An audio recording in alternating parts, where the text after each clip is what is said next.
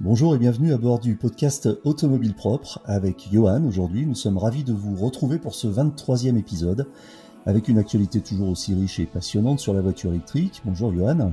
Salut Eric, salut à tous. Euh, je vous rappelle que ce podcast est disponible sur toutes les plateformes comme iTunes, Spotify, Google Podcast et autres.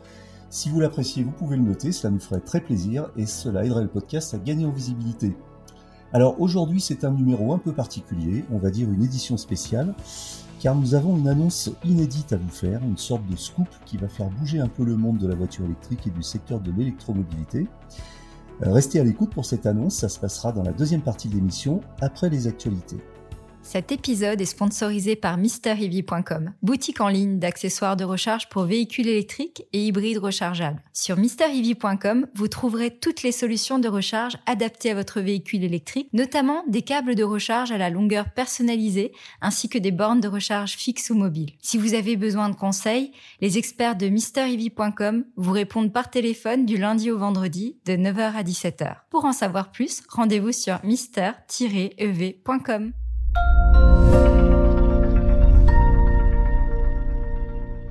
Alors justement, les actualités, ben, on y va tout de suite avec un premier sujet sur euh, Tesla qui progresse sur le recyclage des batteries de, voitures électriques.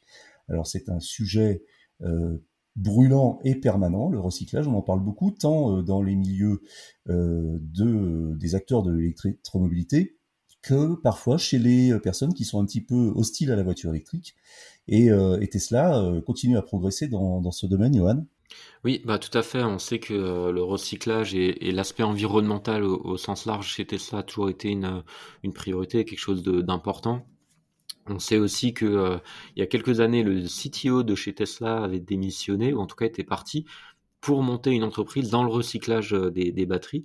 Donc preuve que finalement, culturellement, chez Tesla, on se préoccupe de la, de la seconde vie des, des, batteries. Euh, et dans leur impact report qu'ils ont publié pour l'année 2021, donc euh, ça, ça, ça, parle de l'année dernière en fait. Ils indiquent qu'ils ont vraiment progressé euh, dans le recyclage des batteries, à la fois en fait euh, au niveau du taux de recyclage des batteries qu'ils ont, de, ce qu'ils ont réussi à, recycler, et aussi au niveau de la quantité de, métaux qu'ils ont réussi à extraire de ces, de ces batteries. Donc, euh, il, parle principalement de trois, euh, trois métaux, le nickel, le cobalt et le cuivre. Euh, le nickel, c'est 1500 tonnes en 2021 versus 1300 en 2020. Le cobalt, c'est 200 tonnes contre seulement 80 en, 2020. Et pour le cuivre, c'est 400 tonnes versus 300 tonnes l'année précédente. Donc finalement, on se rend compte que cette activité de recyclage est en train de prendre de l'importance. Euh, et Tesla s'attend à ce que ça, ben, finalement, assez logiquement, ça suive la courbe des ventes et progressivement, euh, qui récupère de plus en plus de packs batteries. On pense notamment au, Tesla Model S qui commence à avoir une dizaine d'années et qui, euh, ben, finalement, doivent trouver maintenant une, seconde vie pour leur, leur pack batterie.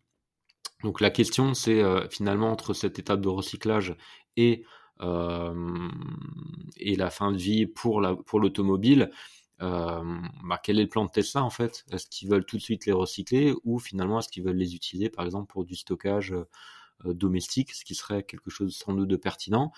Et d'un autre côté, ben, finalement Tesla a besoin de matières premières. C'est aujourd'hui euh, compliqué d'en obtenir, donc le recyclage peut être aussi un moyen pour eux de s'approvisionner en, en matières premières, même si les chiffres que, j'ai cités me semblent un petit peu faibles pour, pour que ce soit significatif dans l'approvisionnement Tesla pour ces nouveaux véhicules. Alors Tesla a progressé, euh, dit-il, dans le traitement de ses batteries avec un recyclage de 92% des matériaux et qui vise 100% à terme. Euh, ça veut dire que Tesla s'inscrirait dans une logique d'économie circulaire. Donc, euh, si on comprend bien, Tesla recycle ses propres batteries pour son propre usage, c'est ça? C'est-à-dire qu'en fait, les batteries repassent dans les circuits de fabrication de Tesla. Alors, a priori, c'est le cas. Euh, faudrait euh, vérifier, enquêter, mais a priori, c'est le cas. Et, euh, et finalement, ça, c'est euh, c'est extrêmement intéressant. Et ça vient aussi un petit peu à l'encontre de toutes ces idées reçues qu'on a. Euh, oui, les batteries de voitures électriques, ça se recycle pas, c'est mauvais pour l'environnement, etc. Alors, oui, ça a un impact parce qu'il faut extraire des matériaux. Mais derrière, ben, Tesla nous prouve qu'on est capable de recycler ces batteries. combien de fois on peut recycler la matière, ça, j'aurais du mal à, dire. Mais déjà, on peut au moins réutiliser deux fois ces matériaux. Et ça, c'est une bonne nouvelle. Ça, c'est vraiment un argument comment dire, à imprimer dans l'esprit du, grand public que oui, on est capable de recycler les batteries et donc on va pas les jeter à la fin de la fin de vie de la batterie. C'est d'ailleurs quelque chose que Tesla précise dans son rapport. ils disent que en fait, ben, jamais il y aura une batterie qui va être qui va terminer au fond d'une d'une décharge. Ben, finalement en fait parce que un ils savent recycler et deux la matière première a une telle valeur aujourd'hui que forcément en fait ils vont pas les jeter ou ils vont tout faire pour les récupérer.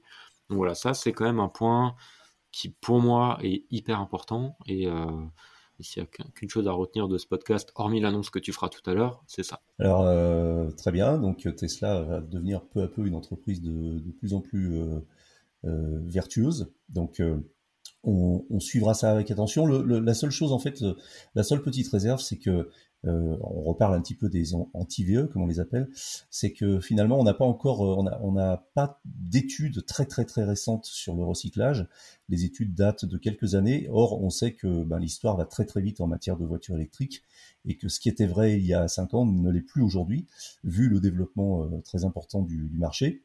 Donc on est impatient de d'avoir de, nouvelles études sur euh, le, recyclage, ses filières, quels sont les matériaux recyclés, où, où, euh, partent-ils, euh, vers quel processus de fabrication, etc., etc. Donc vraiment à suivre parce que c'est un sujet pratiquement qui alimente le, quotidien de ceux qui s'intéressent à la voiture électrique. Alors dans le quotidien de ceux qui s'intéressent à la voiture électrique, il y a évidemment aussi et ça sera le deuxième sujet de l'actualité, euh, eh bien euh, comment euh, comment on circule en voiture électrique, quelles sont euh, les contraintes et comment convaincre pour passer à la voiture électrique ceux qui sont éventuellement tentés de le faire mais qui hésitent encore un petit peu pour différentes raisons.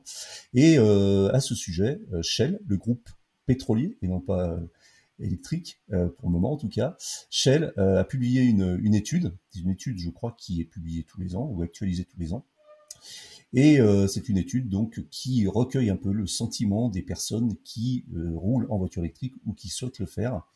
Et qu'est-ce qu'elle dit cette étude alors, Johan? Alors bah, cette étude en fait elle s'intéresse vraiment aux, raisons euh, pour lesquelles les, utilisateurs passent aux, véhicules électriques et elle met l'importance notamment sur la notion d'expérience finalement d'expérience utilisateur positive. Et notamment en fait l'importance de, choses comme le confort de, le confort de conduite, qui est euh, cité comme l'un des, principaux facteurs euh, de passage électrique, puisque c'est un, critère qui est cité pour 75%, personnes des, 75 des personnes qui passent à l'électrique. Donc c'est vraiment quelque chose de, significatif, d'important et de convaincant. Donc ça, ça rejoint aussi quelque chose que je dis régulièrement, c'est pour convaincre les gens de passer à l'électrique, il faut les mettre dans une voiture électrique. Euh, et, je pense que le, silence et, l'expérience de conduite font que ben, derrière on est convaincu. Euh, on apprend aussi, et ça j'étais un petit peu plus étonné, euh, que l'argument environnemental, en fait, il est convaincant pour 70% des usagers du véhicule électrique. Donc c'est un, argument de poids dans le choix de, de passer à l'électrique. Et puis ensuite, on retrouve en fait le coût de possession d'un véhicule électrique qui a convaincu à peu près 55% des, des usagers. Donc ça, tout ça, c'est euh, extrêmement important. Ça donne des, euh, euh, des clés pour comprendre un petit peu le marché, le marché du véhicule électrique. Et je pense que si j'étais constructeur automobile, je m'intéresserais fortement à cette, à cette étude pour essayer de comprendre un peu les, les, points sur lesquels il faut appuyer pour vendre des voitures. même si aujourd'hui ils n'ont pas forcément besoin d'en vendre puisqu'ils ont tous un peu de mal à, à, fournir les véhicules électriques. mais voilà, c'est des choses qui sont, qui sont intéressantes. Euh, petit rappel ou petit élément de contexte aussi sur, cette étude. Euh, c'est une étude qui est euh, de mémoire réalisée par la société New Motion, qui a racheté Shell il y a, il y a 4 ou 5 ans. Et donc il y a un historique aussi de, ces, de ces études. Alors je suis pas allé fouiller pour voir quelles étaient l'évolution des, comportements, mais c'est quelque chose qui peut s'étudier, c'est-à-dire de voir chaque année finalement quel a été l'évolution en fait des comportements au fil de l'évolution des produits, du réseau de recharge, etc. Donc voilà, tout ça, c'est des choses qui sont, euh, euh, vraiment intéressantes. Alors, moi, il y a un, chiffre qui me qui retient un peu mon attention, c'est que c'est le nombre d'usagers convaincus qu'ils rachèteront une voiture électrique. Ça veut dire que, en, général, on a tendance à dire que quand on a découvert l'électrique et qu'on y est passé, on revient rarement ou presque jamais au thermique. or, en 2021, dans cette étude, ils étaient 62% à dire qu'ils garderaient un modèle électrique pour leur prochaine voiture, et ils sont désormais 76%. Ça veut dire que ça évolue, et ça veut dire que même si on prend ce dernier chiffre de 76%, il y a quand même 24% de personnes, c'est-à-dire quoi, presque une sur quatre, qui euh, bah, ne, ne, pas euh, l'électrique. Ça veut dire, si on traduit aussi, qu'une personne sur quatre repasserait probablement au thermique. Alors, je ne sais pas sous quelle forme, peut-être hybride ou... Euh, on n'a pas d'éléments sur ce chiffre, mais je trouve ça assez étonnant. Une personne sur quatre qui roule en électrique va revenir au thermique, ou en tout cas ne va pas euh, choisir une voiture électrique comme prochaine voiture. Et ça serait intéressant, on les a pas, mais ça serait intéressant un jour d'avoir ces raisons et de questionner les, personnes concernées sur ces raisons. Est-ce que ce sont des raisons de coût? Est-ce que ce sont des raisons de praticité, de manque d'autonomie, de problèmes de recharge euh, peut-être de déception aussi pour, pour le, plaisir de conduire, je ne sais pas. En tout cas, on n'a pas ce chiffre, mais euh, peut-être qu'on aura l'occasion de, fouiller un petit peu et d'en savoir un peu plus de ce côté-là, parce que je trouve que c'est une donnée qui est quand même hyper importante euh, pour nous et, pour, tout le monde, mm. et pour les constructeurs également, et pour les utilisateurs. Moi, j'ai quelques pistes hein, par rapport à ça, Eric. Euh, c'est vrai que nous, finalement, côté ChargeMap, on a quelques insights et quelques retours de, de la communauté, des utilisateurs, etc. et en fait, on, a de en temps des, déçus de l'électrique, on les appelle comme ça. Euh, et c'est souvent des gens en fait qui n'ont pas spécialement bien préparé leur achat. Ils ont acheté une voiture électrique comme on achète un, véhicule essence, sans se préoccuper des questions de recharge, sans s'intéresser à l'écosystème euh, euh, du véhicule électrique. Parfois mal conseillé par les vendeurs eux-mêmes qui connaissaient pas grand-chose.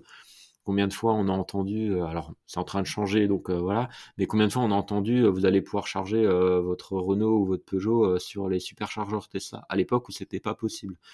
Donc finalement, il y a, une notion de conseil avant achat qui est hyper importante et, de limite de formation des nouveaux conducteurs aux véhicules électriques. Euh, et parfois, euh, bah, ces éléments-là, les éléments de base en fait pour rouler en véhicule électrique, ils les ont pas forcément et ça crée de la déception. Ils arrivent sur une borne, ils savaient pas qu'il fallait euh, un badge, ils avaient mal calculé ou mal anticipé leur trajet. Donc ça, c'est des problèmes qu'on voit un peu chez ChargeMap, mais souvent le vendeur leur a dit un truc qui n'était pas tout à fait juste, ils sont déçus. Donc voilà, peut, peut y avoir un peu de déception par rapport à ça. Ceci dit, on constate, et ça va dans le sens de l'étude, que globalement, les gens sont quand même de plus, en plus informés euh, autour du véhicule électrique. Et je pense que ça, ça vient notamment de finalement de, toute l'information qui commence à arriver dans les médias traditionnels. Là, je prends la casquette automobile propre, hein, mais euh, il y a quelques années, on était seul à parler du véhicule électrique. Aujourd'hui, tous les grands médias en parlent. Donc, ça augmente en fait euh, la connaissance que peuvent avoir les gens autour des véhicules électriques et donc ils sont un petit peu mieux préparés euh, pour l'achat de, leur véhicule et les conséquences que ça peut avoir derrière si euh, on n'a pas toute l'information nécessaire. Oui, donc ça rejoint un petit peu un de nos credos, c'est-à-dire euh, l'éducation, entre guillemets, même si j'aime pas trop ce mot dans ce contexte, mais en tout cas l'acculturation à la voiture électrique, parce que ça nécessite quand même effectivement un petit peu, un minimum de connaissances et, et de, de, de maîtriser euh, certains codes qui sont pas du tout compliqués à acquérir, mais qu'on ne peut pas inventer si on ne les a pas lus quelque part.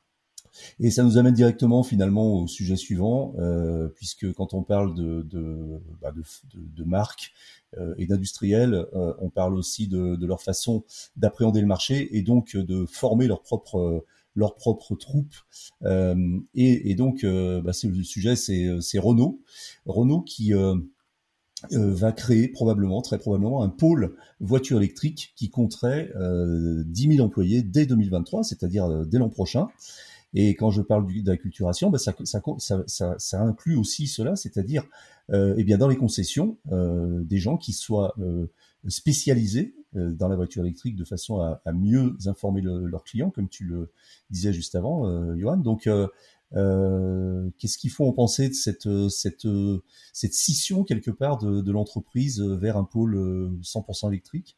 Ben, Déjà, c'est intéressant de voir qu'effectivement Ford a eu la même démarche. Donc, ça veut dire que ça ça, ressemble quand même à un espèce de passage obligé pour les constructeurs automobiles. Moi, c'est un point qui me, que, que je trouve intéressant.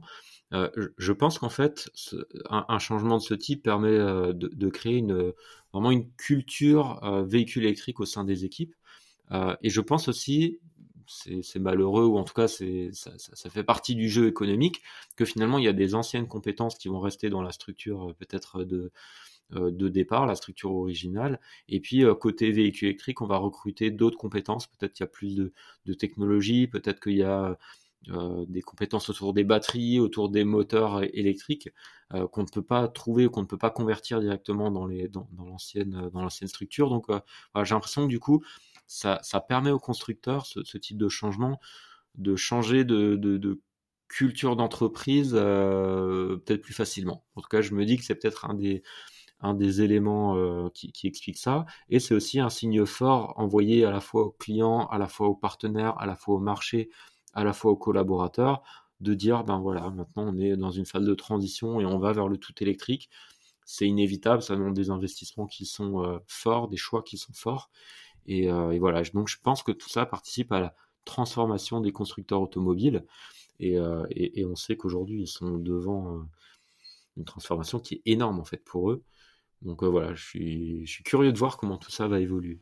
Est-ce qu'on pourrait comparer ça un petit peu, faire un parallèle avec ce qui s'était passé avec les opérateurs euh, historiques comme France Télécom, qui était euh, France Télécom et qui est devenu euh, Orange, avec, on sait un peu le choc des cultures que cela a produit entre des, des, des, des, personnels qui étaient là depuis quand même pas mal de temps et qui étaient encore un petit peu sur la logique de gérer du Minitel et l'installation de postes de téléphone, et puis ce qui est devenu Orange aujourd'hui, c'est-à-dire une entreprise très digitale et, et, quand même à la pointe sur, sur, sur plein de métiers. Donc on, comprend à un moment qu'il y a besoin de, créer une espèce de, rupture pour, euh, pour évoluer euh, et, effectivement créer une, nouvelle culture d'entreprise qui est euh, autour de l'électromobilité, mais aussi beaucoup, et ça va avec souvent de la digitalisation de, l'entreprise. Alors puisque Renault notamment a prévu de passer au full électrique dès 2030, ça nous amène au dernier sujet, qui est un sujet un petit peu plus politique, mais quoique, c'est euh, donc le Parlement européen qui a validé l'interdiction du moteur, thermique pour 2035. Euh, donc euh, voilà, c'est un petit peu en, avance par rapport à ce qui était prévu, puisqu'on parlait auparavant de 2040. Donc ça va, ça va aussi très vite là, Johan, non? Ouais, tout à fait. Bah, effectivement, on, accélère et puis bah, on se rend compte. On parlait tout à l'heure de Renault, tu le disais. Euh, que eux, en fait, euh, la transformation qu'ils sont en train d'opérer, c'est en vue de pouvoir arrêter de vendre des véhicules thermiques aux particuliers dès 2030. Donc ça veut dire qu'ils ont déjà anticipé en fait la décision qu'est en train de prendre euh, l'Europe d'interdire le, thermique d'ici 2035. Donc ça veut dire que Renault cesse par exemple 5 ans pour 5 ans de battement en cas de, en cas de retard sur le calendrier ou autre, mais en tout cas ils y vont. Euh, et, finalement, en fait, le, Parlement européen aujourd'hui prend une décision qui est hyper forte et qui est hyper contraignante pour les constructeurs automobiles. Ça les oblige au, changement dont on vient de parler. Euh, et je peux comprendre qu'il y ait de l'opposition de la part des, constructeurs euh, auto. Et a priori, la France s'est opposée à cette, à cette décision de, de, passer de 2040 à 2035 voilà, la, commission a décidé autrement. Maintenant, les constructeurs vont devoir suivre et s'adapter. Euh, et, et, ce qui est intéressant, c'est qu'ils euh, mettent euh, à la fois l'accent, en tout cas les constructeurs automobiles mettent l'accent sur le côté produit, structuration de leur côté, mais ils sont aussi de plus en plus nombreux à parler de l'infrastructure de recharge et à dire attention, est-ce qu'on va réussir à avoir l'infrastructure de recharge nécessaire pour mener cette transformation en, en, quelques années, en 12-13 ans donc euh, voilà, c'est des sacrés défis et une sacrée transformation qui attend euh, toute l'industrie automobile en Europe. Alors euh, précisons que la date de 2035, c'est donc l'arrêt de la fabrication de voitures thermiques ça ne veut pas dire l'arrêt de la disparition des voitures thermiques dès 2035 sur nos routes, puisque des voitures thermiques seront fabriquées probablement jusqu'en 2035 ou peut-être même un petit peu avant, parce que je, pense bien que les constructeurs ne sont pas fous et euh, ils vont pas se tirer une balle dans le pied en continuant euh, comme ça à faire des voitures thermiques. Donc euh, ils s'arrêteront probablement avant, euh, comme Renault donc qui annonce 2030, mais il n'empêche quand même qu'une voiture durant en moyenne entre je sais pas 10 et 15 ans, voire 20 ans on aura peut-être encore des voitures thermiques sur nos routes en 2045 ou en 2050. Donc euh, ça va quand même être assez progressif. On note aussi qu'on a quand même sur les sujets qu'on vient d'évoquer, on a trois dates. On a la date Renault 2030, on a la date Commission européenne 2035, et puis on a la date du gouvernement français qui lui fait le forcing pour repousser cette date fatidique à 2040. Donc on, voit que tout le monde n'est pas encore complètement d'accord, et notamment un gouvernement français qui pourtant euh, fait de l'écologie un petit peu son, credo, notamment avec le, nouveau gouvernement, et, euh, malgré tout, euh, voilà, qui freine des deux, des, deux pieds pour, pour essayer de repousser cette date à 2040. Et eh ben, on verra ce qui se passera à ce moment-là.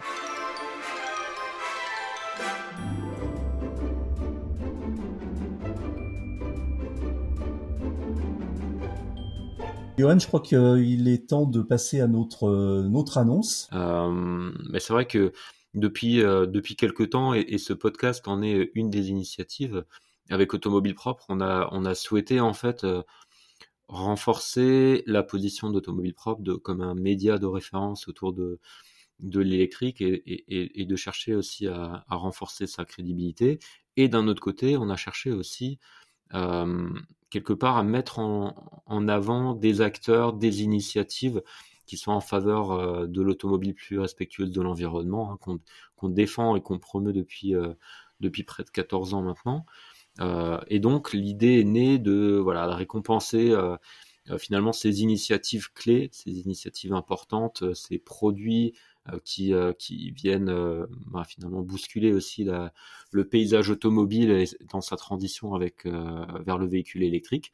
Et donc on a souhaité mettre en place un trophée, le trophée des watts d'or, qui vient récompenser en fait chaque année ces, ces initiatives, ces acteurs et ces produits et services. voilà, donc c'est une nouvelle étape et l'objectif c'est de lancer la première version cette année. Euh, et du coup, avec euh, en, pilote de cette initiative, euh, bah toi, Eric, est-ce que tu peux du coup détailler un petit peu l'initiative? Oui, alors c'est vrai qu'on avait fait des petits teasings réguliers ces dernières semaines pour vous dire qu'on allait vous faire une annonce. Alors là voilà. En fait, on lance dès, 2022 le trophée de la voiture électrique de l'année. Alors vous savez qu'on a euh, de nombreux trophées autour de, l'automobile, mais bon, on connaît euh, la voiture de l'année, euh, le car, car, of the Year, selon le, le, point de vue où on se place. Et ça, c'est une institution, ça existe depuis très longtemps. Et puis, on a regardé un petit peu ce qui se faisait ailleurs. On sait que dans de nombreuses disciplines, que ce soit industriel, économique, marketing, sportive, il y a euh, artistique, culturelle, des trophées. On, euh, c'est pas la peine de citer la Palme d'Or de, Cannes ou les Césars ou euh, le Ballon d'Or pour le foot, etc., etc.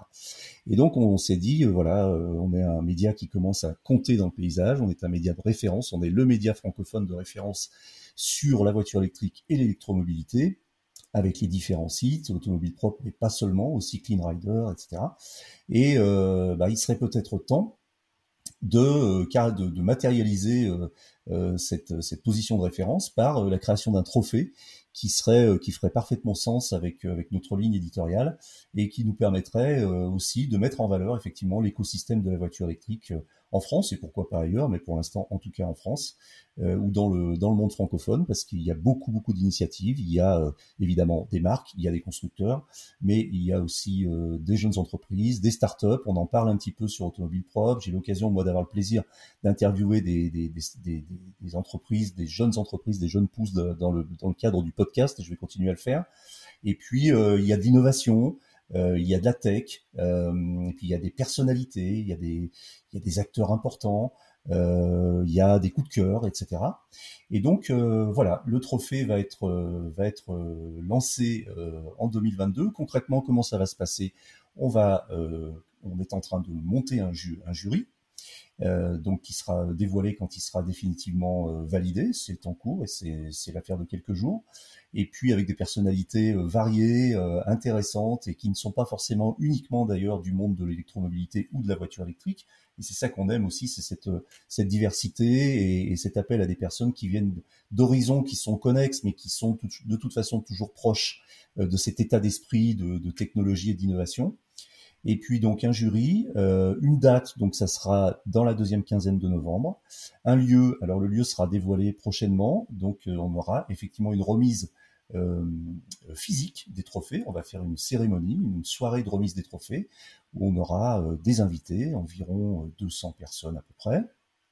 Et donc, on est toute une équipe là qui se mobilise actuellement dans la rédaction d'Automobile Propre et même un peu à l'extérieur pour, euh, pour monter cette, euh, cet événement avec tout ce que ça implique et ce que cela suppose en termes d'organisation, de logistique, euh, de vote. Alors ça, on va être très pointilleux là-dessus, c'est-à-dire qu'on va essayer de faire quelque chose qui sera qui se fera dans la plus grande transparence en termes de système de vote, d'inviolabilité du système de vote, parce qu'en fait, on aura deux types de votants. On aura le jury, donc, qui sera composé d'une petite vingtaine de personnes, entre 10 et 20 personnes, et puis euh, donc le jury d'un côté, et d'un autre côté le public, alors prioritairement la communauté automobile propre, euh, qui euh, aura la possibilité de voter aussi pour les candidats qui seront proposés. Quand je dis candidats, c'est au sens large.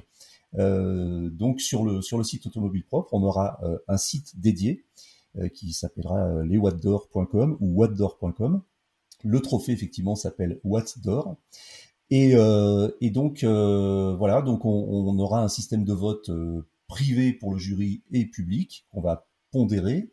Et puis on va présenter différentes catégories. Donc on aura très probablement la voiture électrique de l'année, bien sûr. Mais quand je dis très probablement, c'est que on n'a pas encore tranché si on décline en diverses catégories dans cette super catégorie, donc la voiture électrique de l'année, qui sera la catégorie phare, peut-être après subdivisé en euh, la berline de l'année, la voiture sportive de l'année, euh, le SUV de l'année, euh, et puis la compacte urbaine de l'année, l'année, évidemment tout cela 100% électrique. Et puis on aura d'autres catégories, comme justement, je l'ai évoqué, la start-up de l'année, la personnalité de l'année, l'innovation de l'année, le coup de cœur du jury, et puis par exemple l'opération spéciale de l'année, ça peut être une campagne publicitaire, ça peut être une initiative intéressante, ça peut être une innovation au sein d'un opérateur. Voilà, donc tout ça est en train de se mettre en place. On était impatient de vous le, de vous l'annoncer parce que ça bouillonnait depuis pas mal de semaines. On est à fond dessus, on bosse, on bosse pas mal euh, sur le sujet et euh, tout toutes les briques sont en train de se mettre en place et on, aura euh, un produit entre guillemets officiel, définitif et à, à, à, proposer et à annoncer dans les dans les prochains jours avec avec tout, tous les éléments. Donc en attendant, on a mis en place une adresse email. Euh, Johan, c'est contact.whatdoor.com, c'est ça? C'est ça, tout attaché euh, sans espace au niveau de Whatdoor. Et là-dessus, ben, les partenaires potentiels sont, en capacité de nous contacter. Euh, éventuellement vous, chers auditeurs, si vous avez des avis sur les catégories ou autres, ben, n'hésitez pas à nous écrire à cette adresse. Hein. on vous lira, à voir si on, arrive à répondre à tout le monde, et au moins ça nous donnera un petit peu un petit feedback. Et euh, c'est vrai que comme l'a dit Eric, en fait, euh, un des points qui est important, c'est euh, justement que ça reste des trophées qui soient connectés aussi à la communauté automobile propre. Ça, c'est un point moi qui me que, que, je trouve vraiment important pour que ces trophées finalement ce soit pas quelques personnes entre eux qui les décident, mais bien quelque chose de, de populaire et qui reflète aussi pleinement un petit peu l'avis des, des, usagers, des consommateurs.